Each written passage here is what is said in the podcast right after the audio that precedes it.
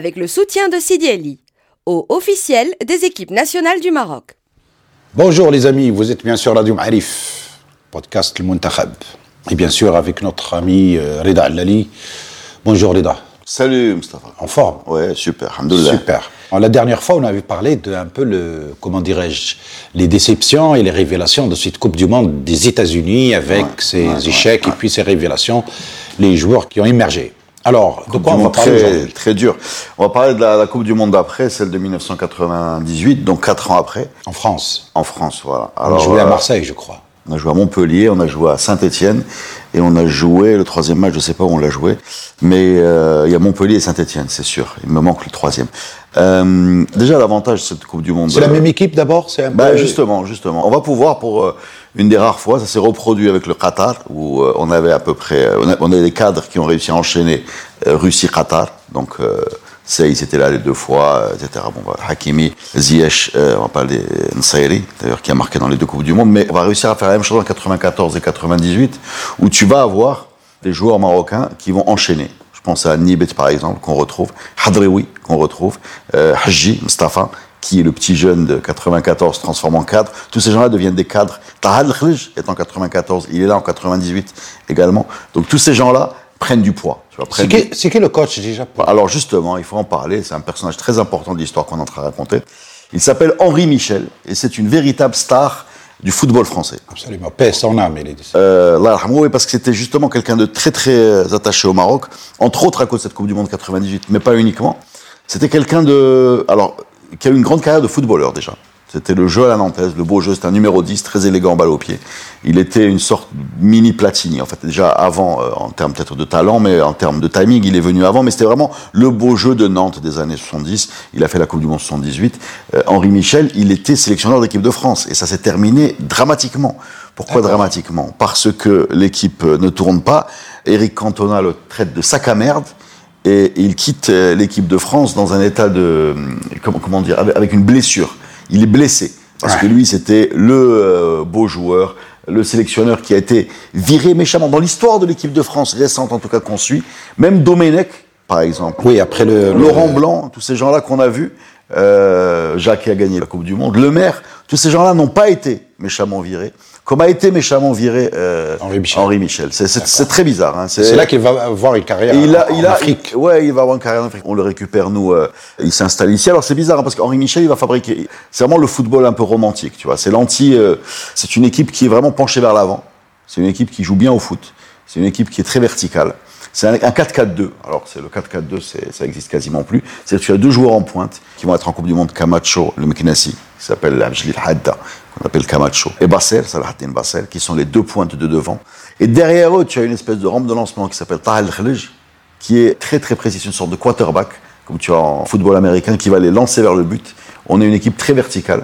Dans le quatuor, dans le trio offensif, tu as également un Mustafa Hadji qui, à ce moment-là, vraiment en 98, à l'apogée de sa carrière, sachant qu'attention, Mustafa Hadji joue de Coupe du Monde avec un orteil cassé. D'accord. Donc, euh, sans arrêt en train de bricoler. Derrière, tu as notre Nibet qui, à ce moment-là, est complètement installé à, à- dans de son club. de- de dans son club. Ouais, voilà, exactement. Il est, voilà, il est, il est plein de bouteilles, tu vois. Il a déjà commencé très jeune. On est très loin du gamin qui va donner un penalty aux, aux Saoudiens. On est dans le cadre, tu vois. C'est, et tu as sur les côtés un Hadreoui. Et ce que j'essaie de dire, c'est que, comme souvent, cette équipe du Maroc euh, qui réussit, parce qu'elle a réussi malgré son élimination au premier tour, c'est les équipes du Maroc qu'on connaît par cœur. Voilà.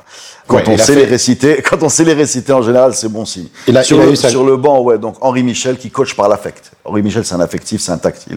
C'est quelqu'un dont on raconte qu'il faisait des séances de lutte avec Ben Mahmoud, Ben Mahmoud qu'on va retrouver euh, adjoint de, de, de, de Le. Donc c'est vraiment un, un bonhomme qui marche à l'affect, qui raconte des blagues, qui touche, qui déconne avec les joueurs, qui pleure, qui engueule, qui s'énerve, qui est sale. Enfin vraiment, c'est le Méditerranéen. C'est un gars, je crois, d'Aix-en-Provence dans dans toute la, j'ai envie de dire la caricature du terme, le management par le cœur, tu vois. C'est pas euh, et, et son équipe, en fin de compte, lui ressemble. D'accord. Et là, les éliminatoires, comment. co- Eh comment ben écoute, c'est des éliminatoires qui, vraiment, on se promène en fait. On se qualifie même euh, une journée avant, dans un match contre le Ghana. C'est encore une fois Hadreoui qui met un ballon sur la tête de l'Arib. L'Arib qui va pas à la Coupe du Monde, l'attaquant de Stade. Il marque de la tête. Et on est qualifié, je, si je me trompe pas, devant le Ghana d'Abedi Pelé, le papa des frères Ayou. Une journée même, enfin, on, a encore une cartouche. C'est-à-dire, on a, c'est Il y a qualifié un match encore et Voilà. c'est déjà. C'est, déjà fait. Euh, c'est une équipe qui est euh, vraiment portée par le public. et qui a comme symbole Bassel. Alors Bassel, c'est un cas, parce que c'est Bassel, Bassel, ouh. Voilà. C'est- Il a Ouh, ouh. été, exactement. C'est le, le logo de cette équipe, ou la mascotte de cette équipe. C'est drôle parce que la personnalité de ce bonhomme-là, c'est vraiment l'équipe, de l'équipe- des joueurs de l'équipe nationale. C'est-à-dire qu'il arrive en équipe nationale et rentre dans une espèce de transe qui fait qu'il marque des buts. Il est supérieur à ce qu'on peut voir en club, que ce soit, soit dans son club saoudien ou la Fraja, etc. Et les gens l'ont aimé. C'est la figure du Drouish. C'est le gentil bonhomme collectif. L'abnégation, les courses. C'est un peu comme Tsaheli d'ailleurs. hein. Il va presser sans arrêt. C'est pas du tout l'attaquant euh, égoïste qui pense à ses stats, qui va essayer sans arrêt de, de gratter des ballons pour. Non, non, non. Il va presser, il va reculer. Les gens ont adoré ça. Les gens ont adoré ce bonhomme-là. En plus, il a, je sais pas, il a une tête sympathique. euh, Ouais, ouais, on chantait Bassel partout. hein, mais, façon, mais oui, c'était vraiment, c'est assez bizarre de voir une histoire d'amour comme ça entre le public et un joueur. Et c'est pas du tout lié. Alors c'est drôle hein, parce que énormément de joueurs aujourd'hui à l'ère des réseaux sociaux et du marketing un peu individualisé qui font des grands efforts pour attirer les sponsors, se mettre en avant. Lui, ils sont venus un peu malgré lui. Il y avait aussi les ennuis qu'il avait eu en Arabie Saoudite. Il était dans un club d'Arabie Saoudite. À l'époque, il n'y avait pas de date FIFA comme aujourd'hui, où les clubs étaient obligés de lâcher les joueurs. Les clubs lâchaient les joueurs un peu quand ils voulaient. Et le, le- le club d'Arabie Saoudite mettait du, Des pressions. Ouais, des pressions. non, il, il le lâchait euh, pas facilement. Et c'était monté jusqu'au roi. On est sur Hassan II, là, qui avait demandé à ce qu'on fasse tout ce qu'il fallait pour le sortir de ce championnat. Voilà. Wow. Donc ça, c'est Sabasser. Euh, Camacho à côté, c'est un attaquant euh, très costaud, très vertical, physique. C'est, euh, ça, ça se complète super bien. Le 4-4-2, j'adore parce que euh, avoir un duo comme ça à l'attaque, si le duo est complémentaire, ça marche super bien. Mais c'est vraiment lié au duo que tu as. Tu vois, United faisait ça avec York et Cole. Tu vois, c'est ce genre de choses qui, C'est très rare d'avoir des duos, effectivement, qui arrivent à se saisir et à s'entendre. Bah, il faut beaucoup de complicité. Euh, C'est des postes où euh, il y a beaucoup d'égoïsme parce que c'est des attaquants, ils veulent marquer, ils veulent leur stats et tout. Mais ces deux-là, on, fait une super Coupe du Monde. Et, Et, et donc, et là, on a une, ouais. une- une équipe mixée, je crois, entre les joueurs qui viennent du championnat et puis les joueurs qui viennent des championnats européens. Alors, équipe peut-être un peu mixte par rapport aux couleurs des clubs représentés sur le terrain, mais en réalité, à 5 ou 4 ou 5 ans, 6 ans près, ce sont des gars de notre championnat. Euh, Il y en a qui sont partis, mais ils portent en fait, ils sont issus de la formation locale. Oui. C'est-à-dire Tahal Khalej, c'est Marrakech, dans les goals, c'est Benzekeli de Stade, euh, devant, c'est ouais, Nibet du WAC, à côté de Rossi euh, du Raja, sur les côtés, tu as Hadreoui des Phares, devant, tu as Camacho de Meknes, etc. Shiba du FUS, Chipo du CAC. Alors tous ces gens-là vont tous sortir de ce championnat. Les vrais binationaux à l'époque sont au nombre de deux sur le terrain, et il y en a d'autres dans les tribunes, dans le banc de touche. C'est euh, Haji, qui est euh, le héros. Sta- euh, Mustafa Mustafa. Haji, voilà, exactement. Et tu vas trouver euh, Triki, Triki qui est un, un défenseur également qui a grandi euh, à l'étranger, qui à l'époque de la Coupe du Monde joue à Châteauroux. Euh, donc sur le terrain, tu as véritablement la carte du Maroc. hein. Tu as la carte du Maroc et tu as une équipe extrêmement offensive, peut-être même un peu déséquilibrée vers l'avant. Il y a une chose qui est aussi importante à dire, c'est qu'on a un, un point faible dans cette équipe-là, c'est le poste de gardien de but, qu'on va payer très cher. Ah, Alors pourquoi Encore. Pourquoi Pourquoi Pourquoi? Non, pas encore, parce qu'en fin de compte, en 86, on avait Zeki, en 70, on avait LL, euh, récemment, on a eu Bono, qui a été, qui a remplacé euh, Mounir, qui sont très bons tous les deux. Bon, Bono est à un niveau extraordinaire, mais, mais Mounir est un très bon gardien. euh, bah, d'ailleurs, on l'a, vu à l'œuvre. ah hein. ouais, on l'a vu ailleurs. Donc on a eu, on a eu souvent des bons gardiens, et là on se retrouve avec un problème. Pourquoi on se retrouve avec un problème? Parce que en fait, le titulaire du poste s'appelle Brazi, Allah yarhamou. Euh, Berkane. De Berkane, ouais. Alors, le Brésil, c'est une dynastie de, de footballeurs. De footballeurs, hein. Les- Fawzi Ils sont- ils combien, les Je crois qu'il y a Brésiliens six frères qui ont tous été, qui sont tous passés par le, le- le haut niveau. hein. En tout cas, deux en équipe nationale. Fawzi, euh, numéro 6, sorte de sosie de, de Sean Penn dans l'impasse. Je sais pas si tu as vu l'impasse de... Et Abdelkader, qui était le gardien de but. euh, Abdelkader, c'était le, titulaire. Il, il a eu une altercation avec Henri Michel, voilà. Henri, Henri Michel, euh, vous avez remarqué qu'il était un peu... Il était vraiment le titulaire, plein d'expérience, et il avait eu... euh, il avait eu un mauvais passage. Henri Michel, euh. Et un jour, il, il met Benzekri sur la feuille de match, il présente à l'équipe, je crois que c'est un match amical qui se tient avant, en disant voilà, c'est. Et, et là, la réaction de Brasil est mauvaise. D'accord. Voilà, il s'énerve, il s'emporte, et Henri Michel n'accepte pas ça, il veut le renvoyer. Il veut le renvoyer, il faut l'intervention de tous le- les cadres du- de, de l'équipe en disant non, non, c'est pas possible. C'est un gendarme, en plus, il va avoir des conséquences euh, professionnelles pour sa carrière. Henri Michel comprend, il fait c'est bon, là, il n'y a pas de problème, mais je peux pas accepter ce, ce- Ce comportement. Ce Donc, donc, il va plus jouer. il, il va être sur le banc de touche et on va avoir Benzekeli. Benzekeli, alors c'est faire attention à Benzekeli. Benzekeli, c'est un gardien qui a été très très moqué, en particulier à cause de cette Coupe du Monde, aussi à cause de son look, il avait une espèce de pyjama un peu bizarre, et surtout parce que c'est un bonhomme qui avait un, un énorme problème sur les sorties aériennes. D'accord. Il est très bon sur sa ligne. Benzekeli, c'est quand même, c'est un bon gardien de but, mais qui a un grand défaut. Il a un grand défaut, c'est les sorties aériennes. C'est, et quand le premier match, c'est contre la Norvège, son défaut se cale exactement sur la qualité des adversaires Ah, et ça va donner le ce le jeu match. aérien. Voilà, le jeu aérien. J'ai envie de dire presque, c'est un gardien c'est un gardien presque de hand. Voilà, c'est un gardien qui est très bon en réflexe. Et il est sorti, c'est pas ça. C'est un gardien qui, même dans son club de, de stats, tu sais, nos gardiens, ils avaient toujours un peu cette faiblesse. Parce que dans le championnat du Maroc, on joue pas beaucoup Ah, en aérien. Et deuxièmement, parce que dans le cursus de formation d'un joueur marocain, il y a énormément de, de jeux de quartier ou de jeux de rue. Et dans ce jeu de quartier, ce jeu de rue, pareil, Kuala Maketej, Kuala Praflart. Et donc, tu as beaucoup de, de Ouais. pénurie, voilà, de manque euh, là-dessus. Réf- réflexe. Voilà. Non, Alors non. le premier match euh, Contre la Norvège. contre la Norvège. C'est important de le dire, je crois que c'est le premier jour de la Coupe du Monde. En plus. Voilà, c'est l'ouverture. Et c'est un match magnifique. C'est un match vraiment magnifique. Le premier but de Haji, allez le voir sur YouTube, un Khawiyaf Amara, pff, bah, avec euh, extérieur, avec euh, ballon fouetté euh, au deuxième poteau, magnifique. On ouvre le score. Euh, première erreur, bourde de Benzekeli qui sort à contre-temps pour une égalisation. Alors c'est Chipo qui marque contre son camp, en fait c'est la sortie de Benzekeli qui met la panique totale. Mais toutes les sorties de Benzekeli sont catastrophiques. hein. C'est un match où un corner équivaut à un penalty contre nous. hein. Deuxième but de Camacho et égalisation encore une fois de la Norvège. Alors on finit ce match avec deux sentiments. D'un côté, on est, on est heureux parce que c'est un très beau spectacle. Vraiment, c'était beau. Un et bon ça, match. ouais, ouais, ça, ça, et c'était un nocturne, premier jour de la Coupe du Monde. Tout le monde nous regarde. La Norvège euh, nous avait peut-être été euh, survendu. La Norvège avait battu, je crois, le, le Brésil en amical. Je sais pas quoi. Ils avaient un bon classement FIFA. C'est le, le début des classements FIFA cette période-là. Mhm. On commence à regarder les classements FIFA. Ils avaient un bon classement. Je me suis dit, ça va être très sérieux. En fait, euh, en fait, dès qu'on a accéléré, ça s'est bien passé. Voilà. Donc l'équipe était à l'aise face à une, une équipe euh, Ouais, mais c'était une équipe qui avait le sourire, qui allait de l'avant, qui produisait du jeu. Le 2-2, quand tu regardes avec le recul, il est un peu logique. Tu peux pas te présenter avec un gardien aussi fébrile. Et en même temps, bon, il te- avec ce point unique, bah, il te maintient en vie dans un, dans un groupe. Quoi. Ouais. Deuxième match, Deuxième match, c'est le Brésil. Mon ami, c'est un Brésil qui fait peur. Avec Ronaldo devant, euh, bon, je vais pas te, te faire... C'est l'armada. toute, toute l'armada. oui. Ouais, Roberto Carlos, c'est extraordinaire. C'est c'est le dernier Brésil qui vraiment euh, fait peur. Celui qui va gagner en, en 2002. Celui-là, il va arriver en finale en 98. En 2002, il va gagner. C'est le moment en plus où, où leur équipementier balance des, des pubs de malades sur le Jogo Bonito, où tu as l'impression que c'est des surhommes, c'est des extraterrestres. Du maillot au contrôle de balle. Et, et- et- et moi, j'ai parlé avec des joueurs de cette équipe, en particulier Bassel et, et Nibs. Enfin, il y a un truc qui s'est passé très important. En fait, ils ont perdu le match dès l'échauffement. Les Brésiliens, ils font un truc. C'est qu'ils font des échauffements pour impressionner l'adversaire. D'accord. Voilà, Sur le terrain. hein. Ouais, sur le terrain. Ils font des chorégraphies, c'est-à-dire c'est orchestré. C'est orchestré, c'est travaillé C'était Zagallo à l'époque Est-ce que c'est Zagallo Oui, je crois que c'est que Ouais, ouais, ouais. Alors on va se ils vont se mettre par exemple lors de la Coupe du Monde, euh, il y avait Raja Minero, c'était pareil. Tu vois, les deux gardiens qui se mettaient des deux côtés du terrain, qui se balançaient des transversales. L'air de dire, regardez, nos gardiens, ce qu'ils font avec leurs pieds. Et l'équipe du Brésil, c'est chorégraphié, ça tape dans les mains, ça danse un peu. Enfin, c'est c'est très beau à voir l'échauffement de l'équipe du Brésil. Et évidemment, les Marocains font ce qu'il ne faut pas faire. Ils regardent. Oh. Voilà, ils regardent. Et Ils sont impressionnés et avant de rentrer dans le euh, match. Et même d'après. Bah oui, euh, bah oui, c'est le Brésil, hein. Voilà, ils se retiennent même d'applaudir, en fait, si tu veux aller même plus loin. et donc, on se fait marcher dessus, euh, corps et âme. C'est un naufrage logique, 3-0.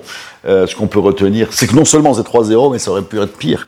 Pas en termes de, de score, mais ouais. de, de sale blessure de Shiba qui attaque Ronaldo. Alors attention, euh, donc il n'y a pas de blessure, ça se passe bien, mais on- n'aurait pas voulu que Ronaldo se blesse euh, Ah, contre sûr. le Maroc. Voilà. Euh, Moi, en tout cas, j'aurais pas voulu. Mais, mais Shiba n'était pas dans le tort, parce que Shiba, c'est quelqu'un qui était très contesté, Shiba, dans cette équipe-là. C'était peut-être le poste. Shiba, aujourd'hui, c'est l'entraîneur des jeunes Marocains. Je ne sais pas si vous avez suivi le. Oui, oui, le- voilà. qui a remporté les, la les coupe, 17. euh, qui a non, remporté. ils ont perdu en finale. Ah, il a perdu en finale, Voilà, J'ai revu les matchs et je me suis rendu compte d'une chose. On critiquait beaucoup Shiba, qui était un peu en retrait euh, techniquement. Il y avait la menace de Rieh, et à l'époque était très bon avec le Raja, très plus vertical. Plus... Mais Shiba, il avait une qualité, je m'en rends compte avec, euh, quand je revois les matchs, c'est qu'il sentait le foot et il avait l'esprit calme. C'est-à-dire qu'il sentait ce qui manquait à l'équipe. Si tu regardes le début du match contre la Norvège, sais que c'était un match très réussi. En vérité, les dix premières minutes, sont catastrophiques. Il n'y a que Shiba qui arrive à garder l'esprit calme et qui calme toute l'équipe. Contre le Brésil, cette horrible faute sur Ronaldo, elle est dégueulasse, elle ne doit pas exister, mais en même temps, elle est faite par Shiba parce qu'il sait ce qui manque. Ce qui manque, c'est d'être agressif. D'accord. Pas dans cette forme-là, peut-être c'est mal fait. Oui, pas Mais on les regardait, il y avait trop de respect. Donc c'est le bonhomme qui, en fait, dans son approche du foot, dans son rapport avec le ballon, avec l'équipe, est parfaitement capable de voir l'ingrédient qui manque et de l'apporter. En tout cas, il le sent. Et il y a, il y a une- un QI foot un peu élevé. Voilà. Donc on perd 3-0 ce match et on a un point au bout de deux matchs. Pas mal. Mais Non, c'est très pas bien. Pas mal, mais c'est très peu. C'est très peu. C'est très peu. Troisième match. C'est très peu et c'est beaucoup. Pourquoi? Parce que le troisième match est contre l'Écosse. Alors, je t'explique la situation. Souvenir, souvenir. Je t'explique la situation. Souvenir, souvenir.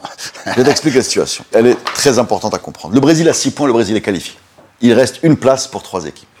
La Norvège a 2 points, parce que la Norvège et l'Écosse ont fait match nul. D'accord. Le Maroc a 1 point et l'Écosse a 1 point. D'accord. Donc C'est l'équation. Voilà, on a deux équipes à 1 point, Maroc et l'Écosse, et une Norvège à 2 points. Donc qu'est-ce qu'on se dit tous? Qu'est-ce que se dit la planète entière?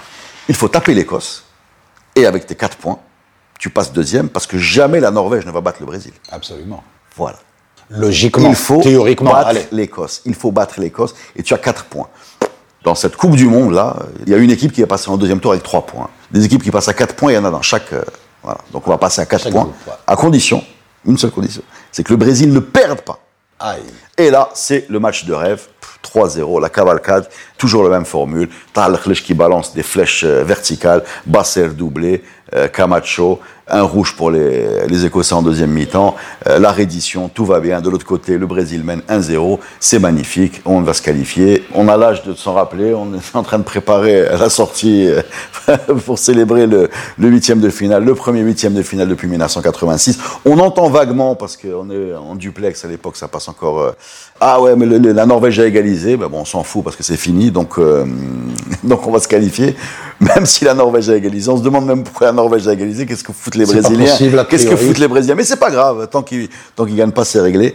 Et le drame se présente sous le nom de Monsieur Esfandiar Ba-Armast. Alors, qui est Esfandiar Ba-Armast? C'est l'arbitre de ce fameux Brésil-Norvège. Ce bonhomme-là que tous les Marocains euh, que De l'époque. Ont insulté abondamment parce qu'on entend attention, penalty pour la Norvège. Et là, boum, on bascule, on voit effectivement que la Norvège va tirer un penalty, on voit la faute, enfin on voit qu'il n'y a pas de faute. Il n'y a pas l'ombre d'une faute. En plus. On ne sait pas pourquoi il a sifflé. Et nous, on est là, on se dit, c'est pas possible, la Norvège va marquer. Ouais, on est à la dernière minute du match. Il siffle un penalty que personne ne voit. Les Norvégiens le marquent. Les Marocains terminent leur match, sont convaincus qu'ils sont qualifiés. Absolument. Ils n'ont même pas encore l'info. Et tu vois l'info arriver de l'autre terrain. Et tu vois Henri Michel shooter dans une bouteille, taper sur le, le, le, le- le- Aïe, aïe, aïe. ta- taper sur le banc de touche. La et tu vois les gars tomber les uns après les autres. Tu vois des hommes pleurer. Tu vois des gars C'est effondrés. C'est injuste, c'est injuste en quelque sorte. Il y, a- il y a deux sentiments. Il y a déjà, il y y, a beaucoup de choses. Dans un premier temps, mais c'est qui ce mec qui a sifflé un penalty Parce que personne ne voit le penalty. Personne ne voit le penalty.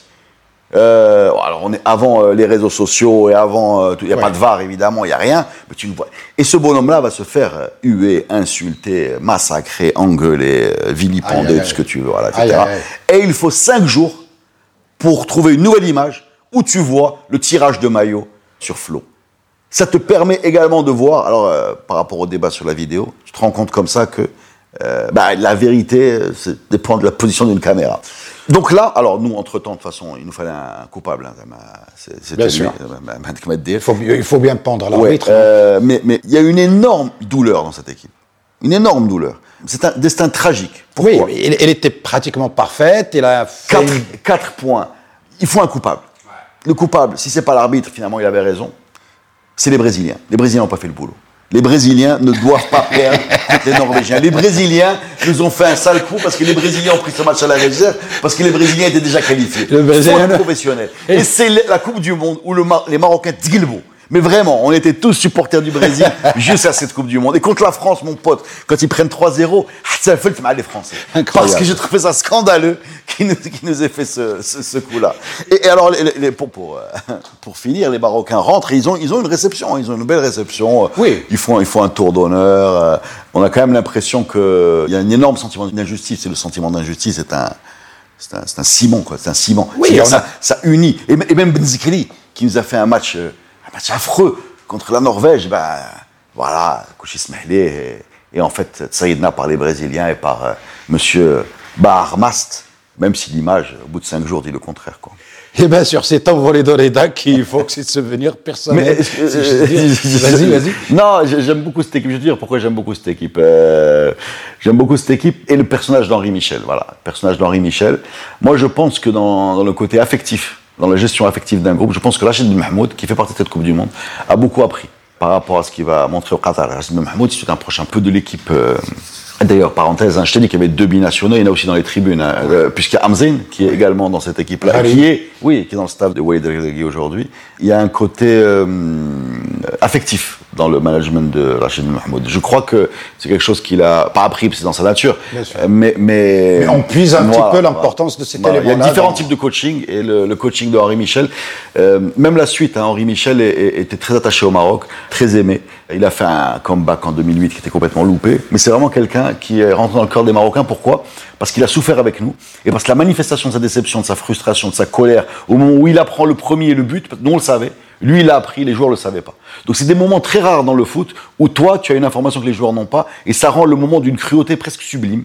C'est un mélodrame. C'est-à-dire tu vois des gens qui vont apprendre quelque chose que tu sais déjà et qui, vont te rejoindre dans ton état émotionnel. Et donc ça a créé une sorte de sentiment euh, d'empathie, de, de, sympathie pour, euh, pour toute cette équipe-là, qui a une place très spéciale dans le cœur des Marocains. Absolument. Belle, belle expérience ratée malheureusement dans cette Coupe du Monde en France. Mais bon, pour une fois, l'arbitre porte bien son titre de Msrot Walidine parce qu'il nous a éliminés. Désolé les amis les arbitres, mais bon, il faut bien un bouc émissaire. Et c'est comme ça. Merci. Vous étiez bien sur Radio Ma'arif, podcast Le Muntakhab. Merci Rida, à la prochaine.